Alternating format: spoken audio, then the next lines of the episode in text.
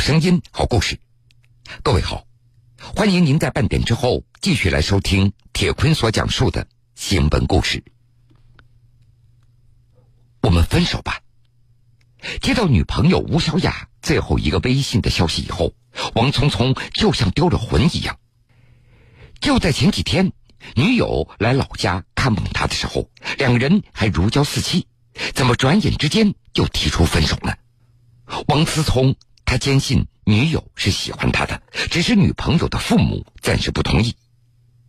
不过三天以后，王聪聪看到女友与别人的婚纱照，他彻底的崩溃了。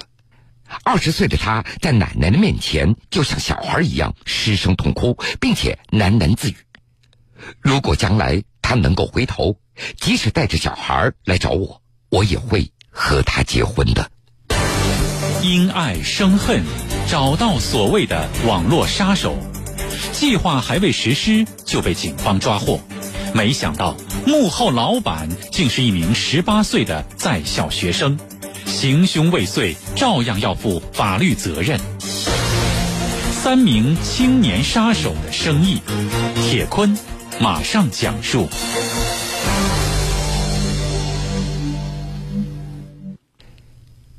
在去年案发之前，王聪聪大学毕业没多久，他在南京市一家教育咨询公司上班。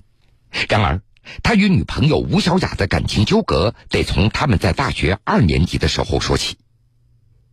当时，王聪聪正在与同班同学林丽丽热恋着，吴小雅是林丽丽的闺蜜好友，所以三个人经常在一起玩，彼此都非常熟悉。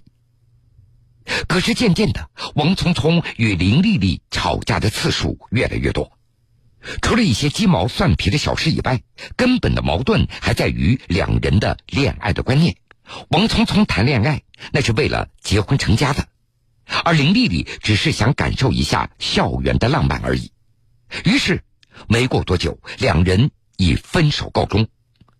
失恋让王聪聪痛苦不已，短时间内他暴瘦了十几斤，同学们还以为他得了什么重病。只有朋友吴小雅才知道其中的原委。打那以后，吴小雅出于关心，经常的发微信安慰王聪聪。一来二去之中，王聪聪逐渐的发现，如果一天不跟吴小雅取得联系，就像缺了一点什么。他知道自己又喜欢上吴小雅了。而不久，吴小雅也接受了王聪聪的求爱。恋爱的时光那是美好而又短暂的，转眼就到毕业季了。等到大四的时候，吴小雅考取了本校研究生，王聪聪决定不回老家常州了，而是打算留在南京陪伴吴小雅，并且在南京找了一份工作。而事实上，王聪聪的母亲已经在南京给儿子买了一套房子，准备给王聪聪结婚用的。王聪聪想给吴小雅一个惊喜，想等房子装修好了就和吴小雅步入结婚的礼堂。然而，吴小雅的父母却坚决不同意两人继续交往，他们认为女儿嫁得太远了，还是在老家连云港定居较好。他们也知道王聪聪家里的条件非常一般，即使能够在南京定居，将来势必面对常州、南京、连云港来回折腾的局面。因此，父母也就急急忙忙的在连云港给吴小雅安排了一门亲事。去年七月底，拗不过父母的吴小雅来到常州，与王聪聪进行了分手前的最后一次相聚。回去之后，吴小雅就向王聪聪挑明，说父母着急安排她相亲结婚。王聪聪执意的要挽留吴小雅，可是吴小雅却非常的决绝。她很直白的跟王聪聪说，说自己已经在连云港相好亲了，对方叫张小强，连云港本地人，家境比王聪聪的家好了很多，而且双方准备下个月定亲。自己以后再也不能够和王聪聪联系了。之后几天，王聪聪整天在奶奶的面前唉声叹气，以泪洗面。因为自打十六年前父母离婚之后，王聪聪就跟着母亲和奶奶一起生活。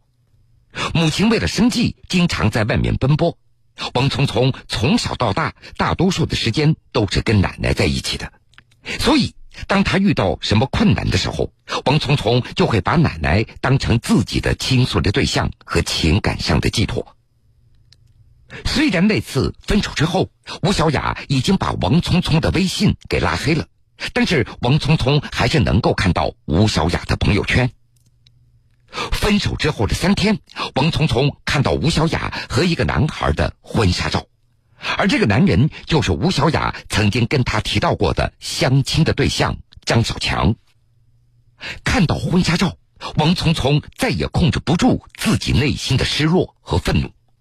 他开始疯狂的在网上搜索“雇凶”“报复”等这样的关键词，在王聪聪的心里有了一个奇怪的思维：那是张小强把自己心爱的女人给夺走了，只要把张小强给毁掉了，吴小雅就会回到自己的身边。王聪聪不断的在电脑键盘上输入“报复”“杀手”等这样的关键词。并且在别人的发帖留言中看到了很多 QQ 群，于是王聪聪新注册了 QQ 号，并且还给自己的昵称取名为 SSS，意思是杀杀杀。有单子了，这个 QQ 群马上开始活跃起来。一名自称是血狼的杀手联系上了王聪聪，可是。等到谈完价格、支付完定金的时候，这个杀手就把王聪聪给拉黑了。原来是个骗子。王聪聪第一回干这种事儿，他非常着急，所以上当受骗了。后来他又在一个 QQ 群里认识了一个叫做童昌盛的人。有了上次的教训，这次王聪聪没有着急的给对方支付定金。等到两个人聊得不错的时候，他才说出了自己的要求。他要把对方的两个眼球给挖出来，弄死也可以。而童昌盛为了证明自己是有组织的杀手团伙成员，声称自己不会直接接这个单子的，可以介绍幕后的大老板给王聪聪。王聪聪只要把要求告知大老板以后，大老板自会安排杀手和他进行对接。可以事后再给费用。王聪聪觉得自己这次绝对不能够再上当受骗了，于是他就用童昌盛提供的 QQ 号联系上了大老板潘小刚。有了童昌盛的引荐，王聪聪与潘小刚互加好友。潘小刚很专业的介绍自己团队的业务，首先要确定客户需要哪种服务，服务的项目有讨债。跟踪、捉奸、致残、致死等等，残单那是把被报复的对象弄残废了，而王聪聪所说的挖眼球就是属于这种情况，费用五万元左右；而王丹那是把被报复的对象置于死地，价格为十万元。由于刚刚工作，王聪聪也没有多少积蓄，在与潘小刚一番讨价还价之后，双方最终商定。挖去两个眼球，三万元成交。另外，王聪聪还点名要求童昌盛来接这个单子，潘小刚也就做了顺水人情，派了童昌盛以及江良成接的这笔残单。他们与王聪聪约定，二零一七年十月二十二号在南京南站碰头。这一天，童昌盛、江良成是一身的黑衣黑裤，戴着墨镜，并且。头戴一顶黑帽子，在南京南站约定的地点见面以后，王聪聪将张小强与吴小雅的合影，还有吴小雅的家庭住址发给了江良成，微信支付了两人到连云港的交通费用。当天晚上，童昌盛、江良成入住了连云港吴小雅家附近的一家快捷酒店。童昌盛将酒店图片发给王聪聪，要求追加吃住的费用。王聪聪微信又支付了五百元，想着杀手明天就能够盯上情敌了，王聪聪非常的兴奋，不过他也带着一种恐惧。当天晚上，童昌盛、江良成在快捷酒店呼呼大睡，半夜一点多，睡梦中的两个人便被三名便衣警察给拽醒了，还没等缓过神来，手铐已经戴在了两人的手腕上。原来，江苏的网络警察早就发现了王聪聪的犯罪线索，只等着他们的到来。警方先后抓捕了这个网络雇凶案件中的大老板潘小刚、雇主王聪聪。通过审讯，警方还发现潘小刚、童昌盛和江良成等人此前在西安实施的一起网络雇凶伤害案件。铁坤继续讲述。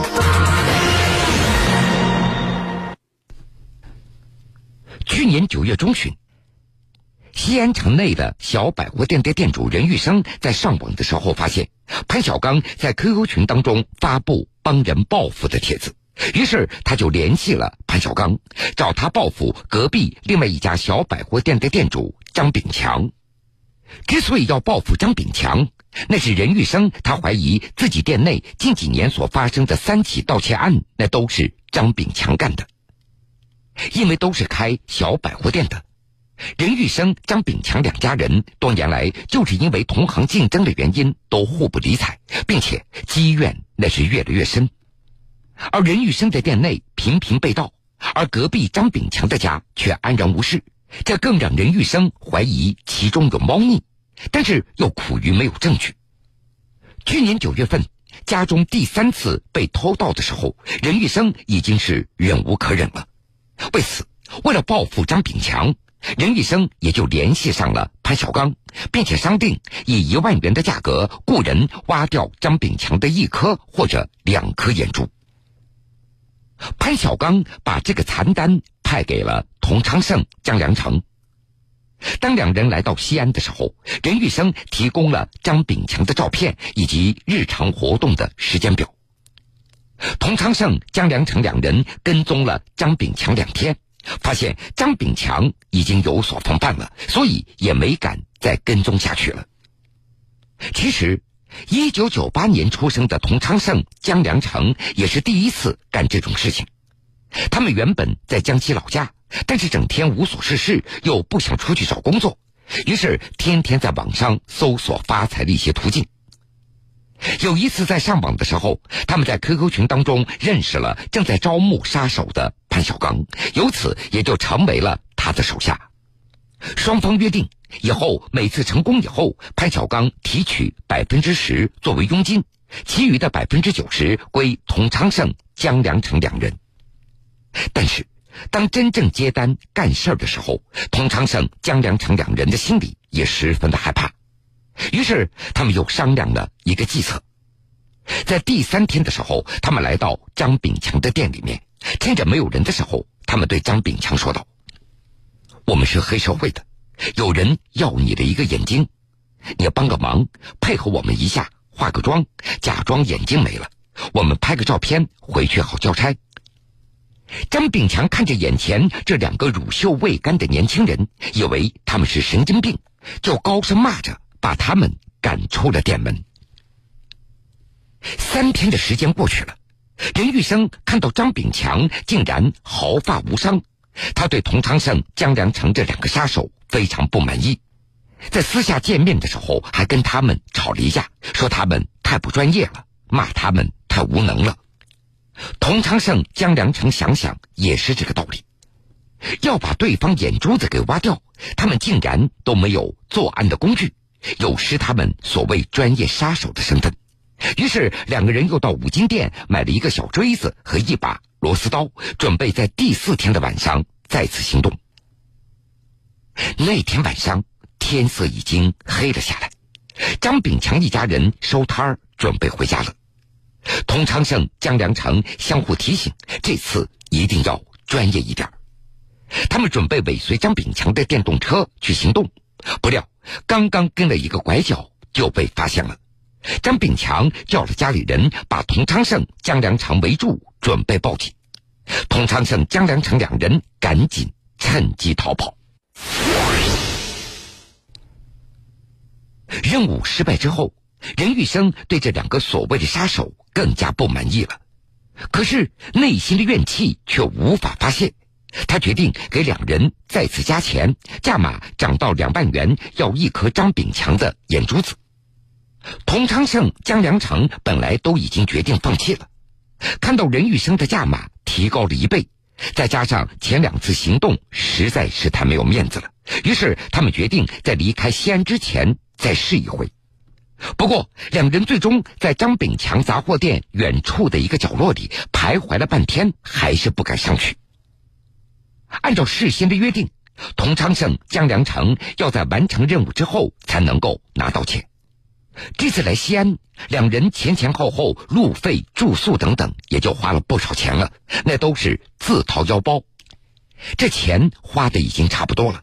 正巧就在这个时候，大老板潘小刚又给他们派了王聪聪的这个残单，于是两人从西安辗转来到南京。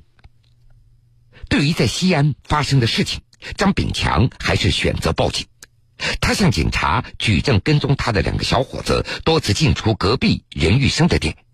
据此，警方锁定任玉生，并且将其抓获归案，同时也牵出大老板潘小刚。让警察有些意外的是，经于此道的这所谓的大老板潘小刚，竟然是一名十八岁的在读的技校生，不好好学习。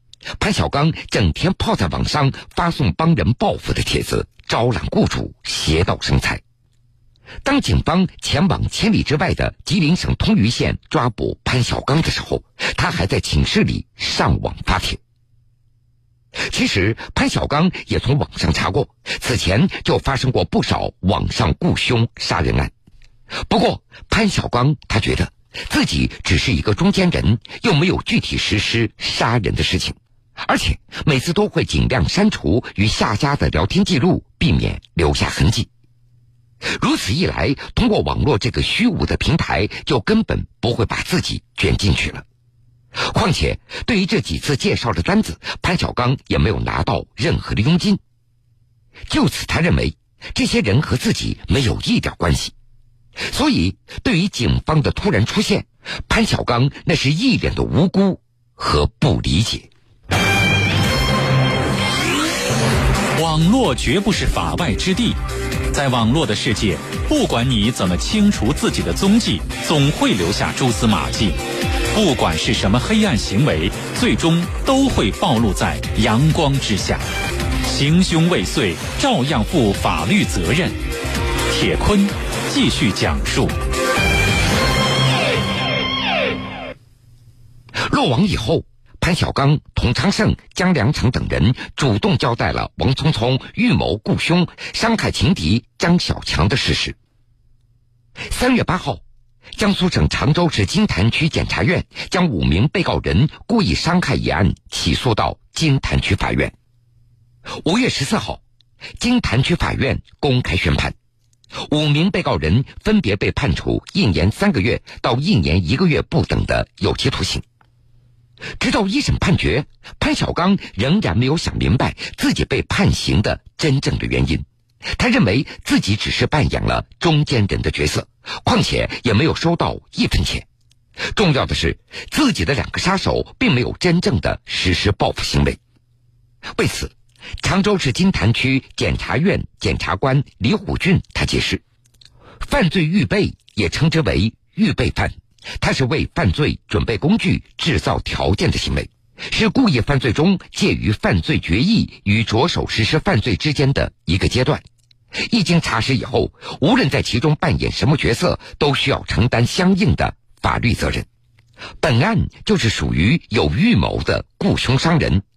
西安、南京这两起犯罪都是属于为实施犯罪制造条件、准备工具的犯罪预备阶段，依法可以从轻或者减轻处罚。在共同犯罪中，被告人潘小刚作为中间人，在雇主与杀手之间进行联系，使得雇主能够顺利找到帮助其实施伤害的行凶者。对其辩护人所提出的潘小刚是从犯的辩护意见，法院并没有采纳。而被告人任玉生、王聪聪是故意伤害的起义者，伤害被害人的主观意愿要大于被告人潘小刚、童昌胜。江良成，在量刑的时候，法院也做了适当的区别。也就是说，网络雇凶杀人的雇主在犯罪的主观故意上危害性则更大，可能要面临更重的刑罚。对于这样的案子，检察官李虎俊深有感触。用他的话说，本案中几个犯罪嫌疑人那都是二十岁左右的年轻人。通过此案，我们需要进一步加大青少年犯罪预防的教育力度。我们应该反思是什么原因让这些年轻人扭曲了世界观、价值观，通过伤害他人的身体来换取利益。对于家庭、学校甚至社会来说，这都是一个应该引起重视的问题。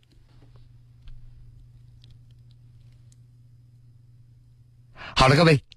非常感谢您收听了今天全部的新闻故事，我是铁坤。想了解更多新闻，敬请关注我苏客户端和江苏新闻广播官方微信以及微博。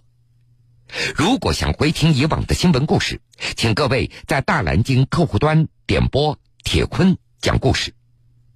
今天的故事全部讲完了，又要到晚上十点了。铁坤在古城南京向您说一声晚安，晚安。